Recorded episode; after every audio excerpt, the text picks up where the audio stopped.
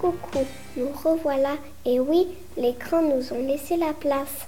Nous allons vous entraîner dans notre voyage dans le temps. La maîtresse nous fait voyager chaque semaine dans un petit village normand.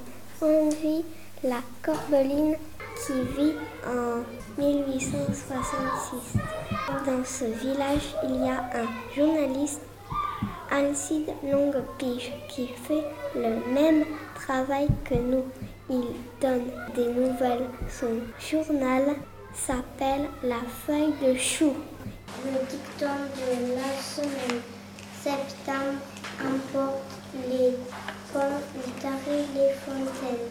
Les nouvelles du 29 septembre 1866. Tout est calme cette semaine. Robert Clérambeau, notre forgeron, passe son temps à la cueillette des champignons de Bordeaux. Regardez comme cette peinture qui le représente est belle. Mais attendez, vite, revenons à notre époque. Je vois que pour nous aussi, c'est la saison de la cueillette des champignons. Nos envoyés spéciaux ont rencontré Emilio. Bonjour, nous vous remercions d'être venus nous voir. Pouvez-vous nous dire si la cueillette des champignons a commencé? Pas le faut pas le. Faut, faut le garder secret. ça. Pourquoi vous aimez cueillir des champignons? Avec mon papa, j'allais à la cueillette des champignons. Puis c'est devenu une passion parce que quand on trouve des champignons comme ça, c'est une, une émotion. Donc, je ramasse que trois variétés de champignons, trois catégories.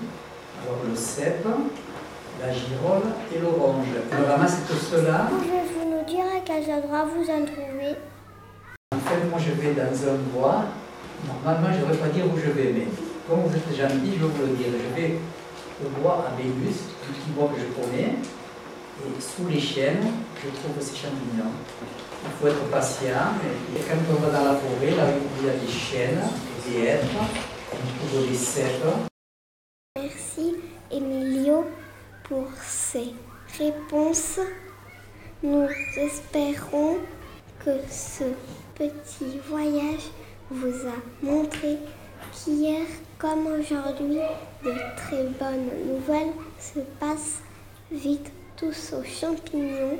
Attention, si vous n'êtes pas sûr de vos trouvailles, demandez au pharmacien de vous aider. À bientôt pour notre prochain voyage dans le temps.